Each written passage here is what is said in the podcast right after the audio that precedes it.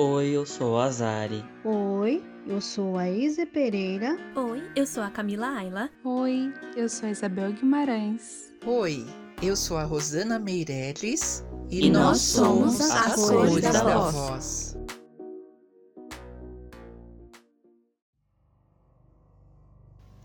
Não apague as luzes. Esta é uma história que eu nunca contei pessoalmente para ninguém, pois para mim é certeza que o sobrenatural existe. E ao lembrar disso, um calafrio percorre a minha espinha. Eu tenho um irmão três anos mais novo do que eu. E quando eu tinha uns 12 anos, estávamos brincando sozinho em casa, como qualquer criança. Eu perseguia, correndo por todos os cômodos quando entramos no quarto dos nossos pais. Brincávamos de guerrinha, jogando as coisas um no outro. Foi após levar uma travesseirada na cara que me surgiu a ideia de assustá-lo desligando as luzes. Não havia janela no quarto e com as luzes apagadas, tudo ficaria escuro como breu. O único lugar de onde é possível enxergar alguma claridade é pela luz que passa por baixo da porta. Elaborando rapidamente o plano em minha cabeça, pensei que seria ainda mais assustador se eu saísse do quarto e o deixasse sozinho. Talvez isso o assustasse bastante, então o fiz. Eu apaguei a luz e o tranquei no quarto, colando o ouvido na porta para me divertir com medo que provavelmente ele iria sentir. Assim que ele entrasse em pânico e pedisse que eu voltasse, eu entraria no quarto tirando sarro de meu irmão mais novo. Mas estranhamente nada aconteceu como eu previra. Pela porta eu ouvi dizer: O que você está fazendo? Ele disse e eu ri comigo mesma.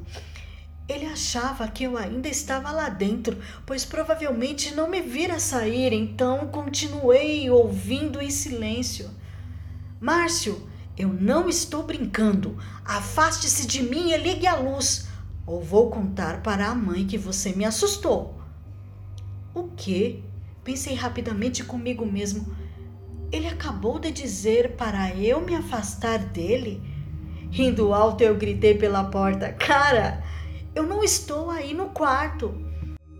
Então ele gritou alto, como se tivesse sentido uma dor profunda. Foi como se ele tivesse sido esfaqueado ou algo assim. Foi um grito de gelar o sangue. Eu segurei a maçaneta da porta e tentei abrir, mas ela estava trancada. Eu não tinha feito isso, então o que poderia estar tá bloqueando a porta? O meu irmão mais novo ainda estava gritando e pedindo para que eu ajudasse.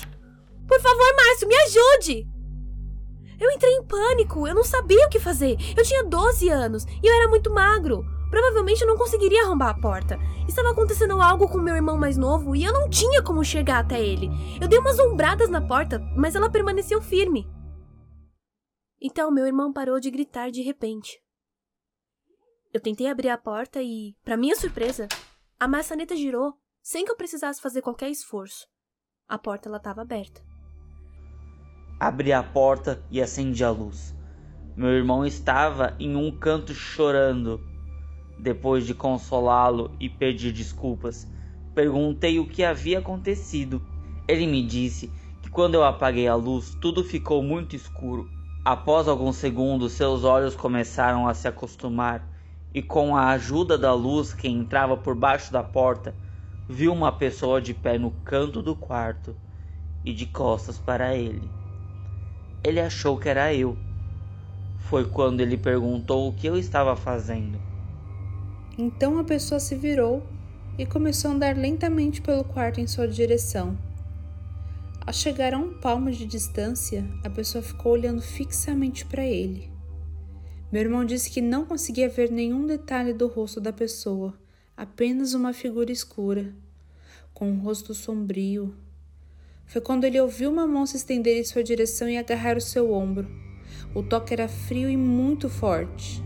Seu ombro começou a doer e foi nesse instante que ele gritou pedindo ajuda. Quando eu abri a porta e acendi a luz, a figura não estava mais lá. Eu não vi nada, apenas meu irmão chorando no canto.